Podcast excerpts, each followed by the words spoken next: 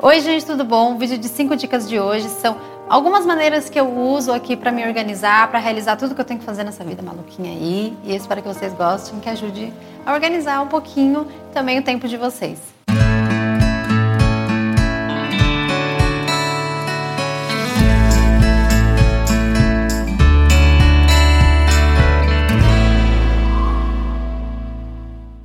A gente pergunta como é que eu me divido para realizar tudo isso, em questão do blog, do meu trabalho, escrever, fotografar, cuidar da casa, Lucy Ringo, como é que fica toda essa questão aqui da nossa vida. E por isso que eu montei esse vídeo. São dicas bem práticas, bem fáceis e, na verdade, algumas observações também do que, que foi me ajudando durante a vida e que eu fui percebendo. Coisas que eu precisei incluir no meu dia a dia para conseguir organizar melhor o meu tempo e também ter uma cabecinha aí boa para realizar tudo isso, né? O máximo possível. A primeira dica é estabeleça prioridades. A gente tem que ter obviamente, uma prioridade aí na vida, seja por algum momento um trabalho ou em algum momento um curso, um estudo e a família e tal. Óbvio que tudo isso a gente precisa organizar de forma que a gente dê atenção para tudo. Mas em determinado momento se você está fazendo alguma pós, algum curso, algo mais específico ou em algum momento mais delicado do trabalho, a gente precisa estabelecer aí uma prioridade. O que eu faço bastante por aqui é colocar mensalmente coisas em que eu tenho que realizar e depois semanalmente o que eu tenho que fazer e durante a semana. Pode parecer muita coisa, mas eu tenho um calendário em que eu ver, consigo ver tudo mensal o que eu tenho que fazer. No caso do blog, no caso materiais que eu tenho que entregar de foto, textos que eu tenho que produzir, é, sei lá, vacina da Lucy do Ringo, coisas da casa. E semanalmente o que, que eu preciso fazer para realizar isso. Então é quase meio que um trabalho que eu faço no domingo, que geralmente é um dia em que né, a gente está com a cabeça mais leve, consegue pensar o que fazer essa semana e anota, anota mesmo, porque quando a gente vê num papel, até o prazer de dar um, um check ali fica mais legal. Estabelece o que, que você não consegue mudar de horário, por exemplo, uma reunião de trabalho, isso a gente não pode mudar muito o horário, então deixa lá fixo. E depois encaixa ali as coisas que você tem que fazer que são rotina, né, gente? Tem que cozinhar, tem que limpar a casa, tem que fazer tudo isso e faz parte. A segunda dica é cacarecos de papelaria ajudam. É, grampos, clipes, canetas coloridas, ainda mais para pessoas muito assim, visuais como eu, eu sou do tipo que rabisca, que separa uma cor para determinada coisa. Por exemplo, caneta roxa para vídeo, caneta verde para texto. Tudo isso num calendário faz você acostumar a sua cabeça a dividir as áreas da sua vida, tanta coisa de trabalho, quanto que é hobby, quanto que é coisa para fazer com os amigos, visitar tal pessoa, consultas médicas. Então, essas coisas visuais, assim, esses carequinhos ajudam muito, tanto post-its para marcar numa agenda chamar atenção.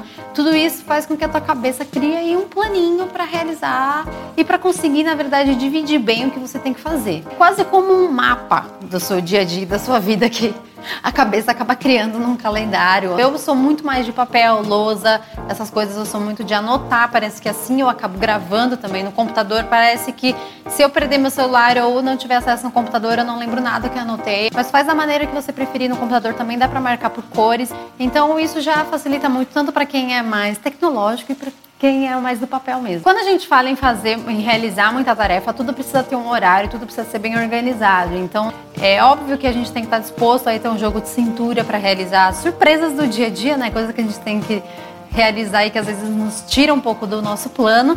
Mas você ter um horário para cada coisa e dividir um tempo para cada coisa, inclusive para você, é fundamental para você conseguir ver o que você consegue realizar num dia, ou vai ficar para o outro, ou vai ficar para outra semana, ou vai ficar para o mês que vem. Para isso também é uma coisa muito importante, que é você dar um tempinho no teu celular. Hoje em dia o nosso celular é praticamente uma rede de relacionamento, então a gente tem contato com muita gente que a gente conhece, da família, amigos, gente que a gente não conhece. Então, se nós não tomamos cuidado, a gente fica o dia inteiro respondendo pessoas no celular, ou dando atenção, ou até distraindo um pouco a cabeça, que tem momentos para isso, né? Mas às vezes isso pode tirar um pouquinho do nosso foco. Então, no geral, quando eu tô, sei lá, fazendo algo em que precisa da, mais da minha atenção, eu deixo meu celular no silencioso, ou até muitas vezes quando eu tô gravando com vocês, eu deixo no modo avião, porque são situações em que a gente precisa de mais de foco e de até silêncio no caso aqui do que um celular chamando a nossa atenção toda hora. Então, se você é uma pessoa muito dispersa, isso pode ser um fator que te tire um pouco a concentração e um pouco o foco do que você está realizando no momento. não estou dizendo que não tem que dar atenção para seus amigos, para sua família, para ninguém, tá, gente? Só estou dizendo que tem tempo para tudo, né? A quarta dica é estabeleça metas. Então, qual é o seu objetivo no mês? Qual é o seu objetivo em seis meses? Qual é o seu objetivo nesse ano?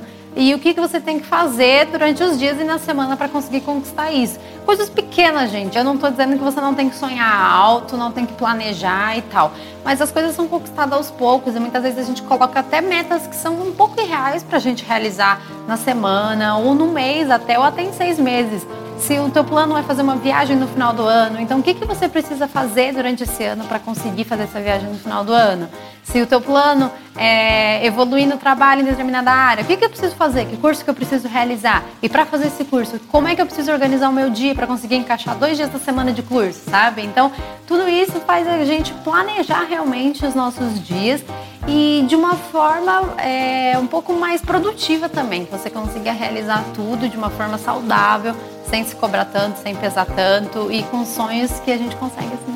Mas sonho grande, muito grande. A quinta dica pode parecer que eu tô enchendo linguiça aqui, mas eu acho que é a mais importante, que é cuide da sua mente, cuide da sua saúde, cuide da sua alimentação, Cuide de um tempo para você. A gente precisa disso. Todo mundo precisa de um tempo para fazer algo divertido, para dar risada, para encontrar os amigos, para namorar, para ter um momento com os seus bichinhos, para ter um momento com a sua família, para ter um tempo para desabafar, para ter um tempo para ficar sozinho, olhando pro teto. A gente precisa disso para relaxar a nossa cabeça, porque se você tiver com a mente pesada, se você não estiver num estado bacana com você mesmo, você não, por mais que você siga todo, tente seguir os, as outras quatro dicas, você não vai conseguir. Se você não estiver bem com você mesmo, se você não tiver um tempinho para relaxar, um tempo para você, não vai dar certo, porque você precisa estar tá bem para realizar tudo isso e mais do que realizar muitas tarefas ao mesmo tempo, mais que realizar e concretizar muita coisa, a gente tem que estar tá bem com a gente mesmo.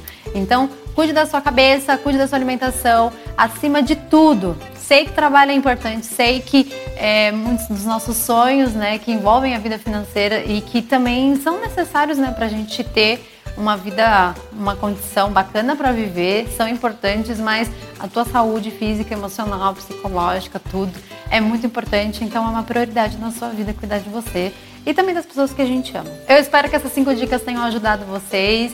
Foram algumas observações que eu fui aprendendo e que eu ainda aprendo muito em como organizar o meu dia, organizar as coisas que acontecem, como ter jogo de cintura, né, para lidar com as surpresas da vida, coisas boas e ruins que acontecem. Mas aos poucos a gente consegue, gente, não se cobrem tanto não. Um beijo e até mais.